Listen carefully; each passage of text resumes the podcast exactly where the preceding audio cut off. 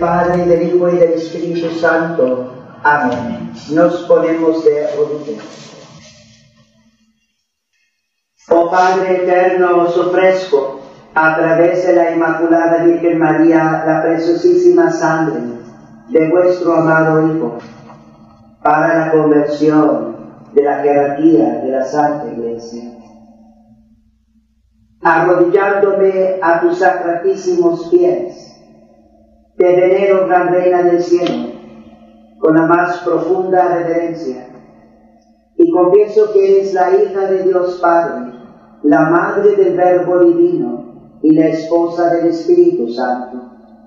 Eres llena de gracia, virtud y dones celestiales.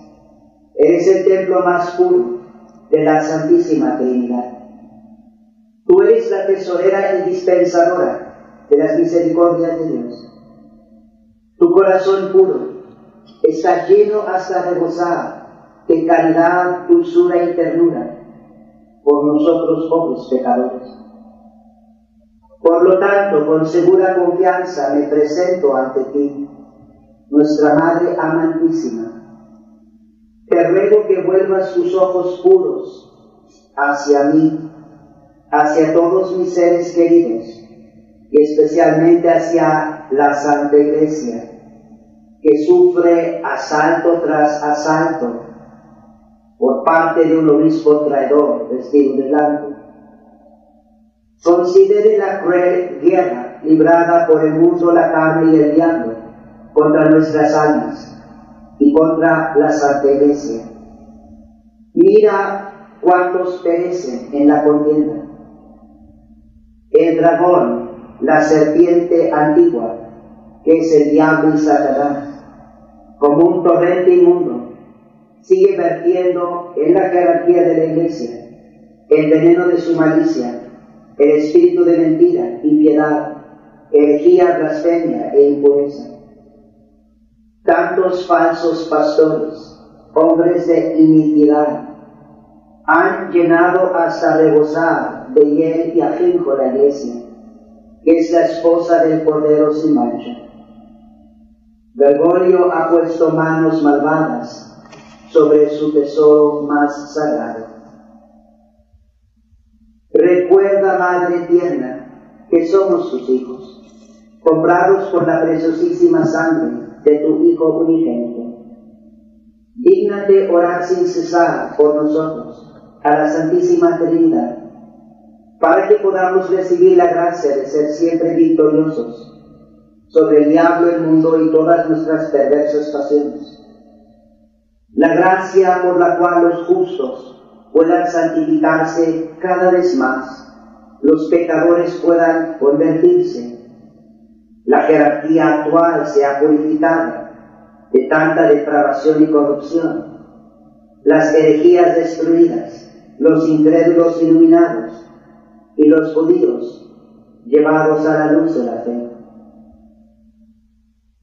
Pide para nosotros, Madre querida, esta gracia de la bondad infinita de Dios Altísimo y de los méritos de tu, de tu Santísimo Hijo. Tú que estás llena de gracia, derrama esta gracia sobre nosotros, tus hijos afligidos, por el ansioso cuidado con que esperaste a tu Santísimo Hijo, el amor con que lo apreciaste, las lágrimas que derramaste y los dolores que padeciste durante su pasión. Amén. Dios te salve María, llena eres de gracia, el Señor es contigo. Bendita eres entre todas las mujeres y bendito es el fruto de tu vientre, Jesús. Santa María, Madre de Dios, ruega por nosotros pecadores, ahora y en la hora de nuestra muerte. Comienzo esta mañana implorando que Diosito tenga misericordia de todos nosotros, pobres pecadores, porque verdaderamente comienza un periodo en la iglesia que va a ser difícil. Con el documento que Francisco publicó ayer, el 16 de julio, realmente nos ha puesto a todos, a los católicos fieles, entre la espada y la pared.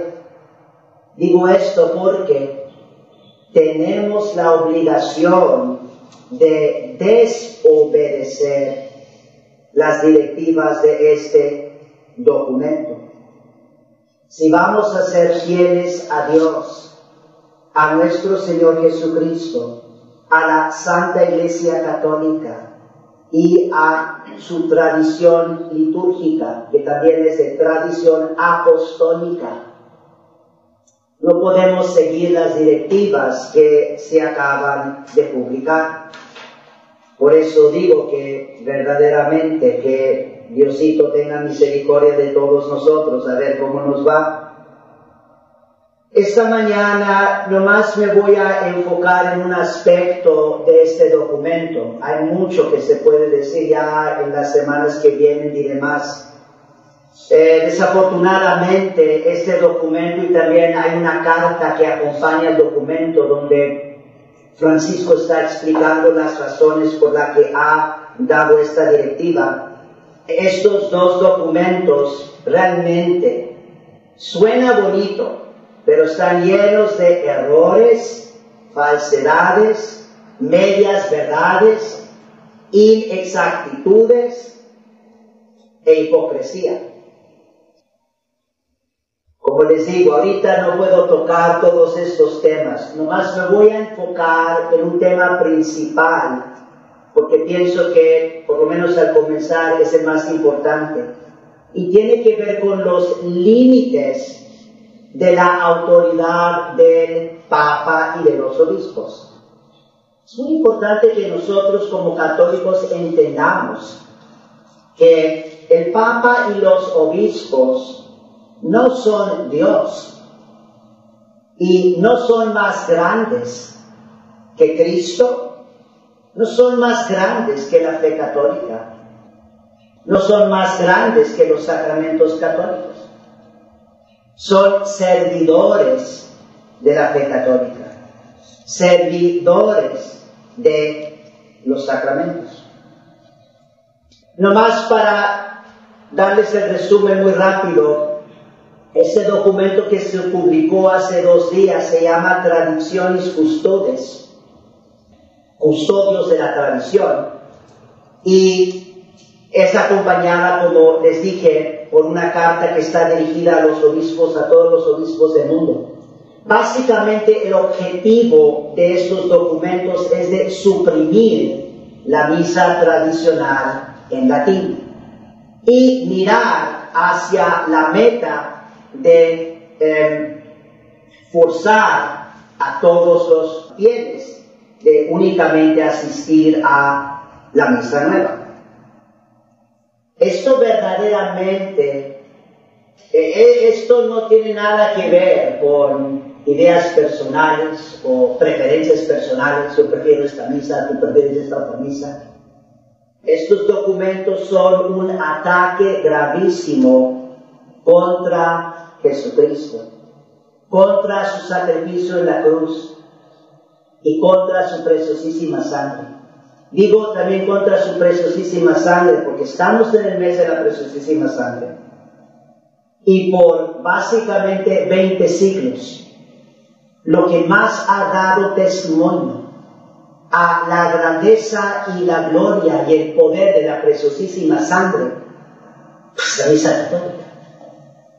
Basta uno mirar, por ejemplo, en todos los templos maravillosos en Europa, incluso también muchos en México, estamos hablando de los templos católicos antiguos, que realmente son impresionantes, bellísimos. Todos esos templos son testimonio de la gloria, del poder, de los méritos infinitos de la preciosísima sangre y de la Santa Misa. Y cuando digo de la Santa Misa, estamos hablando del rito romano, la misa tradicional en latín, que es de origen apostólico. Nadie en esta tierra tiene poder o autoridad ni para cambiarla radicalmente, mucho menos para suprimirla y tratar de eliminarla. Siempre recordemos el que más quiere eliminar la fe, el que más quiere atacar a nuestro Señor Jesucristo, el que más desea atacar la misa católica, es Satanás. Estos documentos, yo diría, básicamente son el beso de Judas Iscariote. Si uno se pone a leerlos y no sabe mucho, suena bonito. El Papa, oh, no estoy haciendo esto porque busco la unidad de la iglesia. La concordia y la unidad en la iglesia. Yo, yo me pregunto, ¿concordia y unidad en la iglesia? Ya tenemos ocho años en este pontificado donde hay teólogo tras teólogo liberal, tantos también prelados infieles que están promoviendo división porque están promoviendo herejías, están promoviendo la agenda homosexual. Y Francisco no hace nada. Y ahora de repente anda él buscando la, la concordia y la unidad de la iglesia. Bueno, me enfoco aquí en el tema principal. Nomás rapidito les quiero conectar esto con eh, la epístola de hoy octavo domingo después de Pentecostés. Si recuerdan, hace aproximadamente seis semanas yo les presenté dos reglas fundamentales para poder mejor obedecer las inspiraciones y los impulsos del Espíritu Santo. Y lo que les dije es, les dije, tenemos que siempre hacer el mejor esfuerzo posible para ser fieles a la doctrina católica, el Espíritu Santo es el Espíritu de verdad. Y también fieles al culto católico, porque el Espíritu Santo es el Espíritu de oración. Es lo que escuchamos en la lectura de hoy, la epístola de hoy, Romanos capítulo 8. Donde San Pablo está afirmando, es el Espíritu Santo el que clama en nuestro interior. El culto católico, la misa tradicional, la doctrina católica, estas son las obras grandes del Espíritu Santo que se han desarrollado a lo largo de los siglos, especialmente en los primeros siglos. Y por eso también pues siempre tenemos que ser fieles a la doctrina católica y al culto católico. Esta es la obra del Espíritu Santo. Ahora, es muy interesante porque este documento que acaba de publicar Francisco, el nombre es Tradiciones Custodes. Comienza diciendo que los custodios de la tradición son los obispos en comunión con el Papa. Pues eso es muy cierto. Pero es increíble de cómo todo el documento no tiene que ver con custodiar la tradición, sino eliminar la tradición. Recuerden nomás este comienzo del documento, porque es cierto. El Papa y los obispos son custodios de la tradición, son custodios de la fe. Ellos tienen que proteger, vigilar y transmitir con fidelidad lo que nos viene de nuestro Señor Jesucristo y los apóstoles. Es una fe católica. Es lo que es la tradición. Nuestro Señor Jesucristo nos ha dejado la verdad, lo que es el depósito de la fe. Y precisamente por eso Él da su autoridad al Papa y los obispos, para que sean custodios de la verdad católica, del culto católico. Definitivamente no para estar cambiando o tratando de eliminar e introducir algo ajeno, algo, por ejemplo, protestante o hereje. Hay que tener mucho cuidado porque al comienzo de este documento, Francisco explica que los obispos, siendo los guardianes de la tradición, ellos tienen la autoridad para promover, moderar y proteger la liturgia. Y eso es cierto. Pero entonces él toma un paso que absolutamente no se puede tomar, dando a entender que porque tienen esta autoridad, que eso significa que también tienen autoridad para cambiar radicalmente y eliminar el punto católico.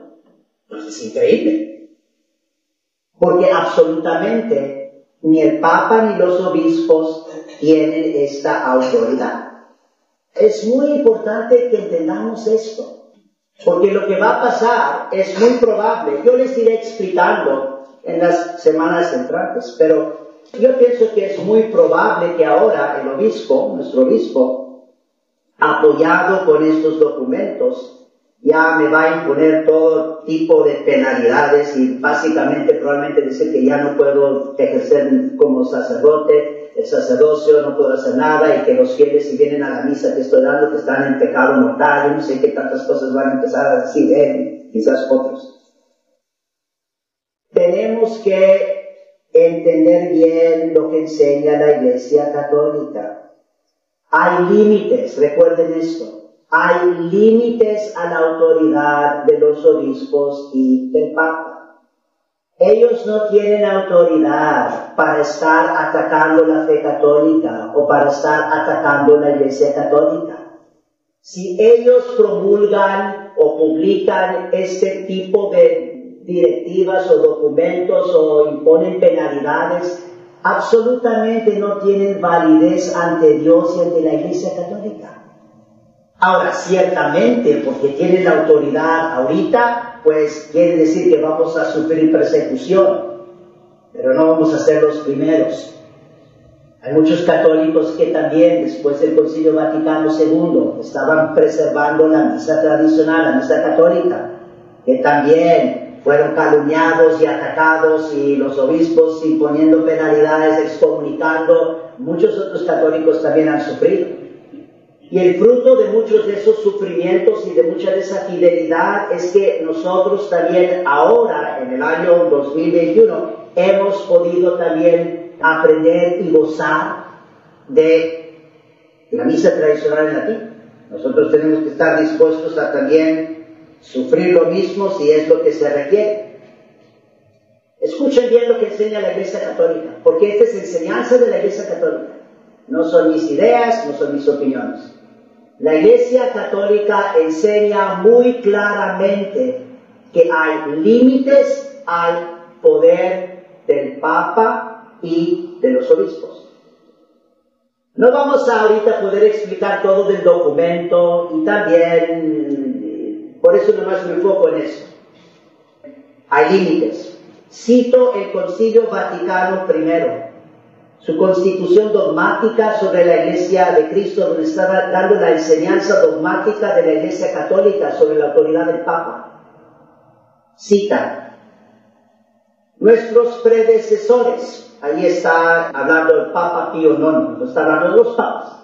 Cita, nuestros predecesores trataron incansablemente que la doctrina salvadora de Cristo se propagase en todos los pueblos de la tierra y con igual cuidado vigilaron de que se conservase pura e incontaminada donde quiera que haya sido recibida. Aquí se está eh, refiriendo específicamente a la doctrina de Cristo, la doctrina católica. Se aplica también al culto católico. Lex orandi, lex credendi. La ley de la oración de la iglesia es su ley de fe, así como la tradición de doctrina católica tiene su origen en los apóstoles, también la tradición litúrgica de la Iglesia Católica tiene sus orígenes en los apóstoles. Esto tenemos que estar muy claros. Y lo estamos viendo. Francisco está atacando la doctrina católica, ahora también atacando el culto católico. Cuando digo atacando la doctrina católica, un ejemplo muy claro. Lo sagrado que es la Eucaristía y la enseñanza católica de que uno tiene que estar en estado de gracia para recibir, por lo menos un poco dignamente, el cuerpo y la sangre de nuestro Señor Jesucristo. Hoy en día hay muchos prelados con el respaldo, medio ahí, medio escondido, pero no tan escondido, con el respaldo de Francisco, que están promoviendo la comunión de personas que están viviendo en adulterio. Estamos hablando de personas casadas por la iglesia casados, divorciados y vueltos a casarse, obviamente fuera de la iglesia, absolutamente no puede recibir la comunión. Doctrina católica, tiene que ver con la doctrina de la Eucaristía. Y sin embargo, Francisco está socavando esta gran. No tiene la autoridad para hacer esto. Miren, tan complicado no está. Si Francisco escribe, Jesucristo no resucitó, puede escribir lo que quiere escribir, ¿no es cierto? Si él escribe, la Santísima Virgen no fue Virgen perpetua, eso no quiere decir que es verdad. Si él dice, tú tienes que obedecer y decir que la, Virgen María no fue siempre virgen, no puedo obedecer eso. Y si alguien dice, padre, usted es desobediente, bueno, estoy desobedeciendo algo que dijo eh, Francisco, pero no es cierto. Y el hecho de que él lo diga no quiere decir que sea cierto. Y lo mismo como está escribiendo ese documento, hay un solo rito de la Iglesia Católica que es el Globus Ordo que hace 60 años ni existía. Le digo, ¿eso no es cierto? Él está insistiendo, todos los sacerdotes que están dando la misa tradicional tienen que afirmar que la misa nueva es legítimo. La misa nueva no es legítima. También él, habla de la validez. Yo no me meto en ese. Yo está bien, yo digo, por ahorita eh, si se ofrece la misa nueva según lo que se debe de hacer, está válida, está bien. Pero nunca podemos afirmar que es legítima, porque eso quiere decir que estamos diciendo que es legítimo que Papa Pablo VI cambió radicalmente la misa católica y se inventó algo nuevo. Él no tiene esa autoridad. Y lo afirma el Concilio Vaticano. Deje darles la otra cita aquí. Citando el Concilio Vaticano primero. Cita. Así el Espíritu Santo fue prometido a los sucesores de Pedro, no de manera que ellos pudieran, por revelación suya, dar a conocer alguna nueva doctrina, alguna nueva liturgia, alguna nueva misa, sino que por asistencia suya ellos pudieran guardar santamente. Aquí se está explicando la autoridad del Papa tienen el Espíritu Santo para guardar santamente y exponer fielmente la revelación transmitida por los apóstoles. El culto que tiene su origen con los apóstoles, para guardarla santamente, exponerla fielmente, mantenerla pura, incontaminada.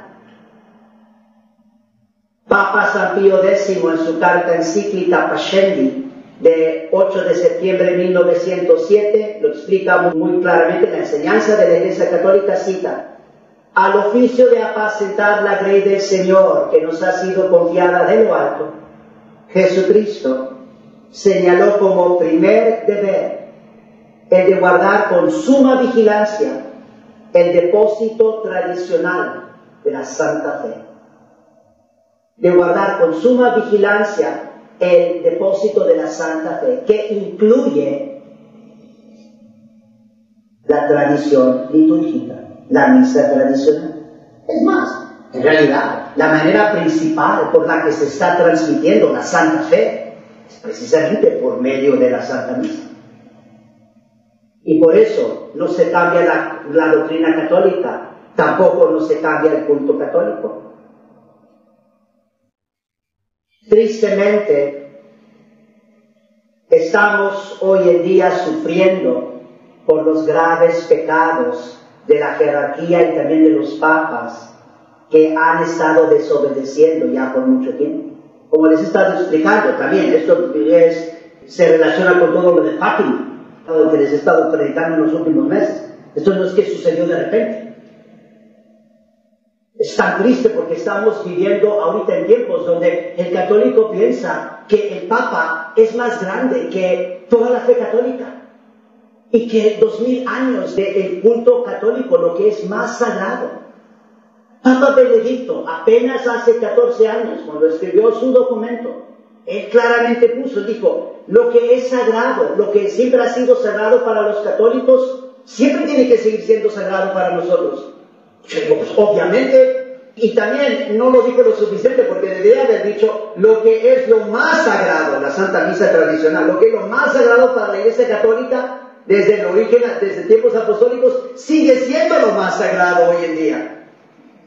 ¿Y cómo es posible que se le ocurre a Francisco pensar que él, yo digo, la, la soberbia, ¿y cómo se le ocurre a él de pensar que él puede eliminar lo que fue instituido básicamente por nuestro Señor Jesucristo y los apóstoles? Estamos viendo en tiempos terribles. Por eso les digo, Señorcito tenga misericordia de todos nosotros, porque a ver cómo nos va.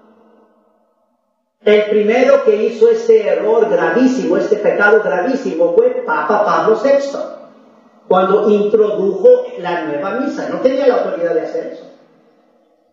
Incluso, si alguien dice, ¿usted por qué dice eso, uh, Padre? Bueno, le estoy diciendo que es la enseñanza de la Iglesia Católica. No lo digo yo.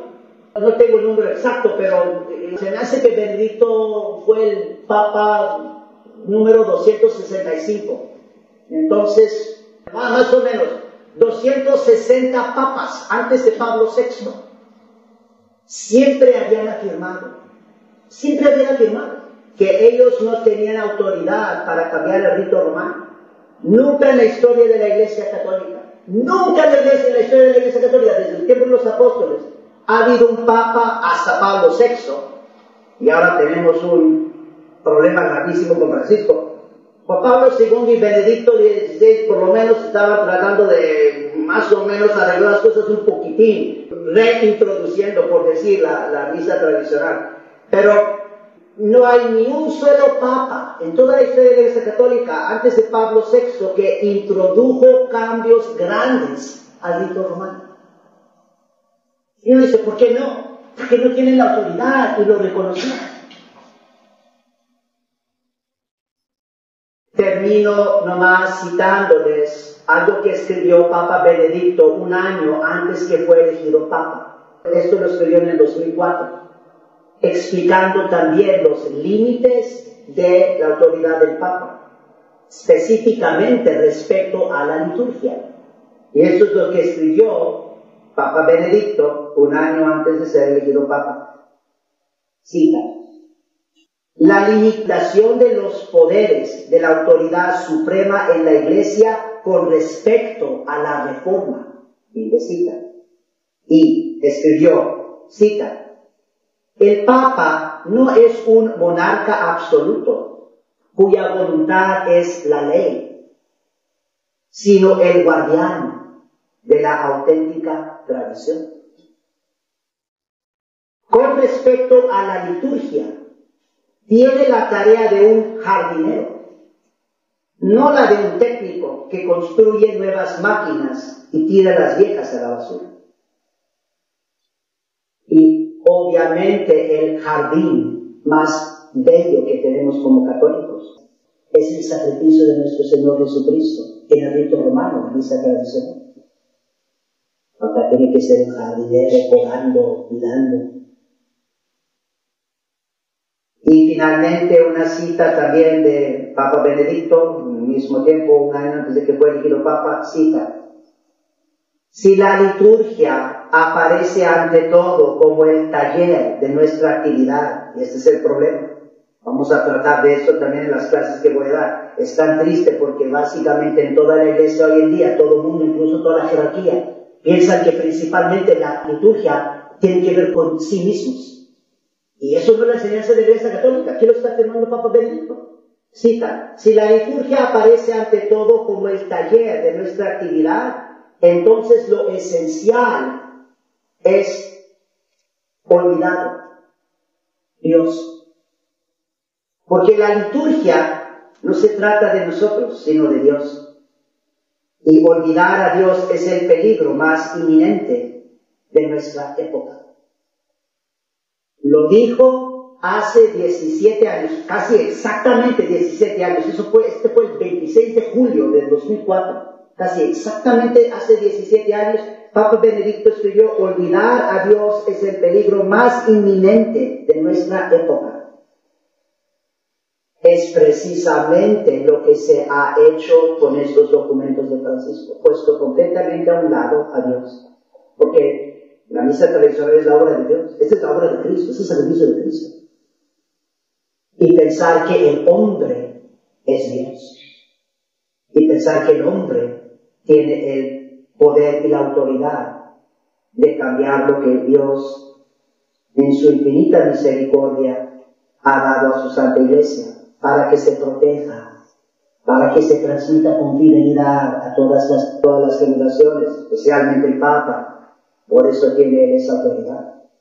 Pero prepárense, hijitos, porque vienen tiempos difíciles, donde realmente van a decir que nosotros somos desobedientes, que no obedecemos al Papa, que no somos católicos, que estamos en contra del Concilio Vaticano II, que estamos en contra de la nueva misa, que estamos en contra de todas estas cosas. Ahora, en cierto sentido es cierto, yo definitivamente estoy en contra de la misa nueva, pero es porque hay que realmente ser fieles a nuestra fe católica, a nuestro Señor Jesucristo, a la Santísima Trinidad. Diosito tenga misericordia de todos nosotros, pobres pecadores. En el nombre del Padre, del Hijo, y del Espíritu Santo. Amén.